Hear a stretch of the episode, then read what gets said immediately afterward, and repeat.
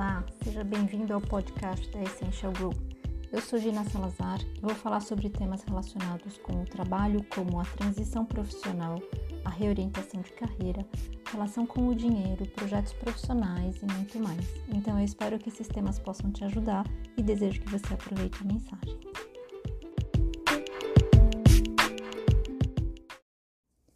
Nesse primeiro episódio, eu vou compartilhar um pouco da origem da Essential Grow e também vou contar um pouco da minha própria transição profissional. Primeiramente, eu sou especialista em PNL, ou seja, Programação Neurolinguística. E o meu trabalho está voltado para as questões profissionais e também para o relacionamento com o dinheiro. Mas eu também sou formadora, palestrante, coach certificada e recentemente job coach. E algum dia ainda serei escritora. De uma maneira geral, eu acompanho as pessoas nas suas vidas profissionais, ou seja, aquelas que estão em transição, em reorientação de carreira, buscando uma inserção ou que se sentem perdidas, ou sabem o que querem, mas não sabem como colocar em prática. E também é, quando elas já estão cansadas de fazer isso sozinha, né? E acabam procurando por uma ajuda externa. Então, é, é importante saber que, para mim, trabalho e dinheiro são temas que andam juntos. Então, essa é uma das razões por, pelas quais eu me especializei também na relação com o dinheiro, mas não é a única razão. Eu faço esse trabalho através da, da minha própria empresa, que é a Essential Grow, e que está é, tá baseada em Bruxelas, na Bélgica. Eu sou formada em arquitetura e urbanismo pelo Mackenzie, em São Paulo, e trabalhei durante 20 anos com desenvolvimento de projetos. Eu tive minha própria empresa também, fazendo desenvolvimento de projetos, gestão de obras aqui na Bélgica, aqui em Bruxelas. Uh, trabalhei uh, muitos anos fazendo isso de maneira independente e também fazendo investimentos imobiliários. Eu sempre gostei dessa profissão, uh, principalmente fazendo projetos né, que vão de A a Z, como a gente fala aqui na Bélgica, quer dizer, fazendo desde a prancheta, até prancheta, diga-se, entenda-se projeto, né? Até a obra acabada. Eu acompanhava todas as fases, as, todas as fases do, do, do, projeto e da implantação do projeto, inclusive da gestão também das pessoas né, envolvidas. E eu sempre fui apaixonada pelo desenvolvimento humano. Eu percebia que quando eu ia ver os meus clientes de arquitetura, é, eu me especializei nas reformas, né? Isso eu não, acabei não falando um pouco antes, mas eu me especializei em fazer reforma de interiores. E eu percebia que eu gostava de passar muito tempo com os clientes, conversando, escutando, né? Mais escutando do que conversando, porque quanto mais eu escutava, mais eu conseguia entender o que, que eles queriam por trás daquela, daquele movimento né, que eles estavam fazendo de reforma. Uma reforma envolve muitas é, muitas coisas dentro de, de uma casa, né? É, na família, é, além do budget, né? Então existem muitos sonhos ali, muitas coisas envolvidas. Então eu tinha uma escuta muito, muito ativa realmente e, inclusive, algumas, alguns clientes me falavam: ah, você devia ter feito a, a psicologia, você seria uma boa psicóloga. Na verdade, eu não tenho um perfil de de psicóloga, né? Mas eu sempre gostei dessa parte mais humana. E também, na, quando a gente estuda arquitetura, a gente estuda o comportamento da, das pessoas, justamente para poder propor né, uh, soluções que são voltadas para o bem-estar, né? É uma profissão muito apaixonante mesmo, muito bonita, e na qual eu me realizei uh, muito nos últimos anos, né? E, um, e aí, um certo momento, isso foi em 2016, eu comecei a estudar a PNL, que é a programação neurolinguística, para entender uh, para entender um pouco mais sobre não só sobre comportamento, mas mais sobre técnicas de comunicação. É, e uh, naquele momento, a minha intenção era apenas utilizar no meu trabalho, né? E foi o que eu fiz. Então, eu utilizei com os meus próprios clientes, meus fornecedores, os empreiteiros, todas as pessoas com quais eu tinha contato naquele momento, com a minha família também, né? E eu comecei a perceber que essa, essa metodologia, né, de comunicação que a PNL propõe eh, me dava resultados muito eficazes, assim, de maneira quase imediata. E, hum, e aí depois eu comecei a testar em outras pessoas, já com outros objetivos, né? Porque a PNL é uma metodologia que pode se utilizar em tudo, tudo que envolve comunicação, mas hum, como eu estava aprendendo, eu precisava colocar isso em prática para não perder, porque a maioria dos exercícios que a gente aprendia eram todos é, práticos. Então eu decidi que eu ia hum, pegar algumas cobaias para eu poder, hum, poder testar, né? Isso, testar os exercícios, simplesmente me exercitar. E, e aí eu comecei a ver muitas coisas e comecei a, a, a, a ver o efeito que isso fazia nas pessoas de maneira muito positiva. E depois eu nunca mais parei. Então eu fui, uh, continuei estudando a PNL, aliás, estudo até hoje e me apaixonei realmente por essa metodologia. E, e depois fiz muitos outros cursos, não só de PNL, eu gosto muito também da inteligência emocional e eu nunca parei. Então, juntamente com tudo isso, vou voltar um pouco mais, mais lá atrás, quando eu tinha meus 20 anos, né? Eu comecei a fazer um estudo uh, de tudo que envolvia o dinheiro, por uma razão muito pessoal. Né? O meu objetivo era entender o mecanismo de funcionamento, o que, que fazia com que algumas pessoas ganhassem dinheiro, né? outras não, uh, ou o que algumas pessoas conseguissem fazer dinheiro, né? Uh, Para mim, a expressão mais adequada é fazer dinheiro, não necessariamente ganhar dinheiro. E, hum, e eu fui movida por uma vivência pessoal, né? Quando eu tinha 14 anos, o meu pai foi à falência ele também era empresário, tinha uma empresa e hum, foi uma falência dupla, né? Por que, que foi uma falência dupla?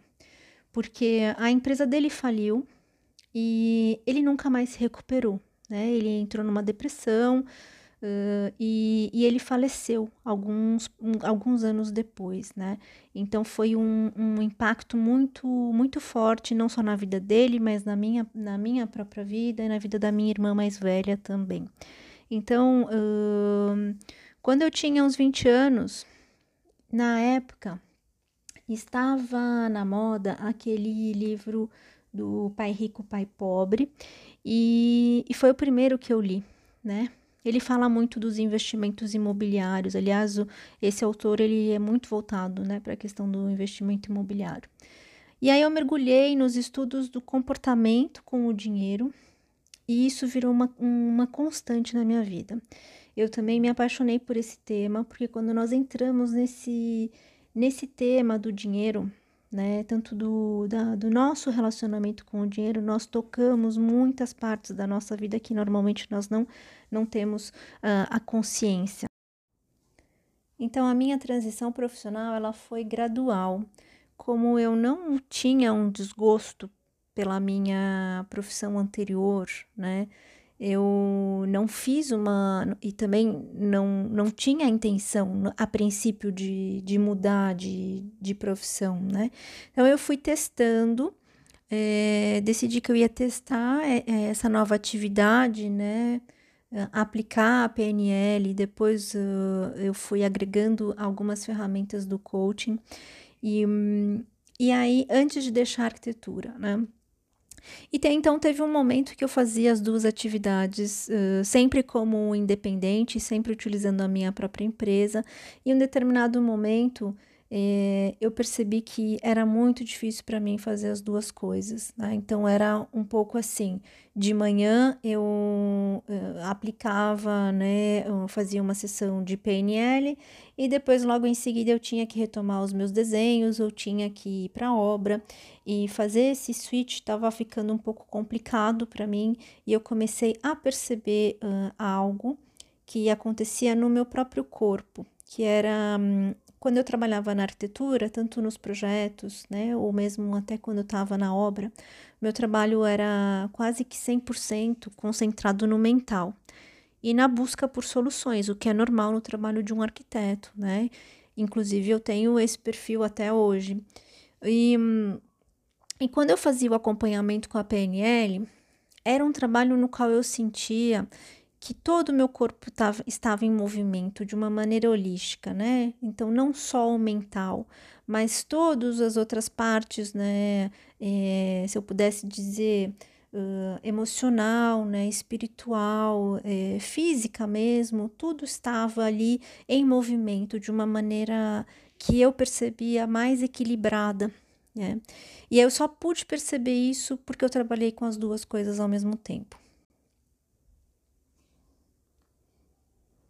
Então, quando eu conto a minha história, eu falo que eu fui arquiteta, né? mas eu penso que eu nunca deixarei de ser arquiteta, na verdade, na minha alma, porque, hum, inclusive, eu tive que passar por um luto, né? Isso é bastante interessante na transição, para as pessoas que fazem transição profissional, né? Deixar uma carreira e ir para outra, né? É, abrir é, esse espaço, né? E acolher o novo é, me doía muito pensar que eu ia deixar 20 anos de experiência para trás. Era como se eu fosse perder aquilo, né? 20 anos de experiência, 5 anos de faculdade, 2 anos de mestrado, né? Mais todos os outros estudos, cursos que eu tinha acumulado. Então, era uma dor mesmo de ter que deixar tudo isso.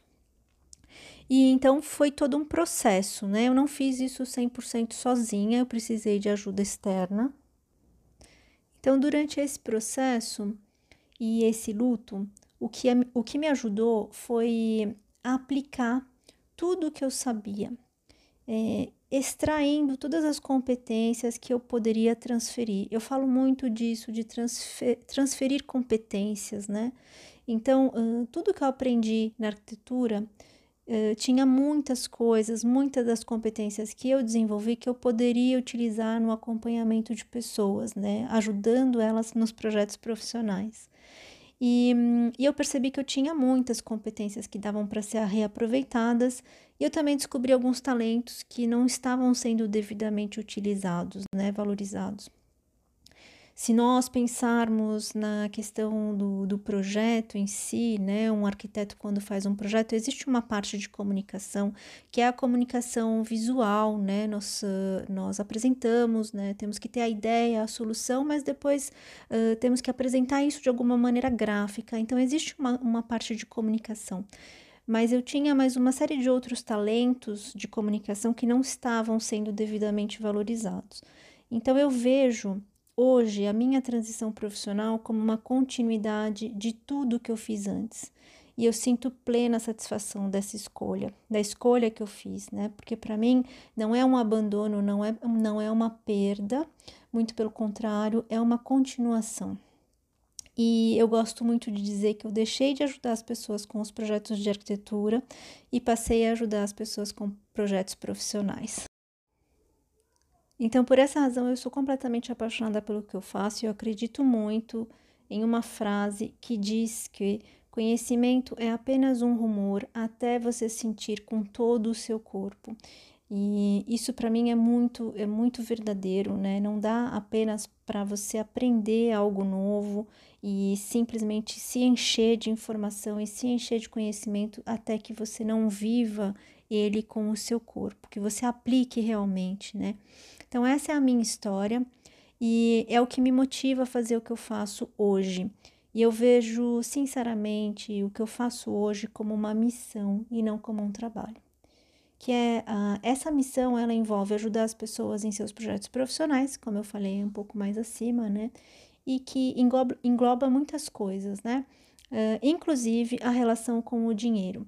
Eu faço isso de maneira individual ou em grupo, né? Ou na, na transmissão de conteúdo mesmo, né? Por isso que eu também falei que eh, algum dia eu serei escritora, porque eu gosto muito de escrever, também gosto muito de compartilhar conteúdo nas redes, tudo que possa ajudar, né, as pessoas que passam por essa, por esses processos de, de transição, de dúvida, é, tá infeliz no trabalho, né, gostaria de fazer outra coisa, mas não sabe o que, ou então gostaria de fazer outra coisa e não sabe o que é, o que é, gostaria de de repente se lançar como independente, ou teve um, um burnout já já foi curar o burnout. Eu, o trabalho que eu faço, eu não trabalho com pessoas que estão em burnout, mas depois que o burnout passa, essas pessoas elas estão aptas a voltar para o mercado de trabalho. Então aí, uh, mas existem algumas inseguranças, incertezas, né?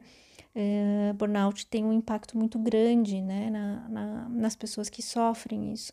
Então, uh, o meu trabalho é bastante prático e voltado também muito para comportamento, comunicação, comunicação uh, interna, né, de você com você mesmo, comunicação com o outro, uh, pensamentos, inteligência emocional e tudo o que possa te ajudar a desenvolver o seu próprio projeto profissional. Então, eu espero que esse conteúdo possa te ajudar de alguma maneira, que essa história possa te inspirar. E, e você poderá encontrar um pouco mais do meu conteúdo no LinkedIn, no meu website e no Instagram, que é onde eu compartilho um pouco, um pouco da minha vida uh, cotidiana e também dos assuntos que eu mais amo para inspirar e motivar pessoas. Obrigada.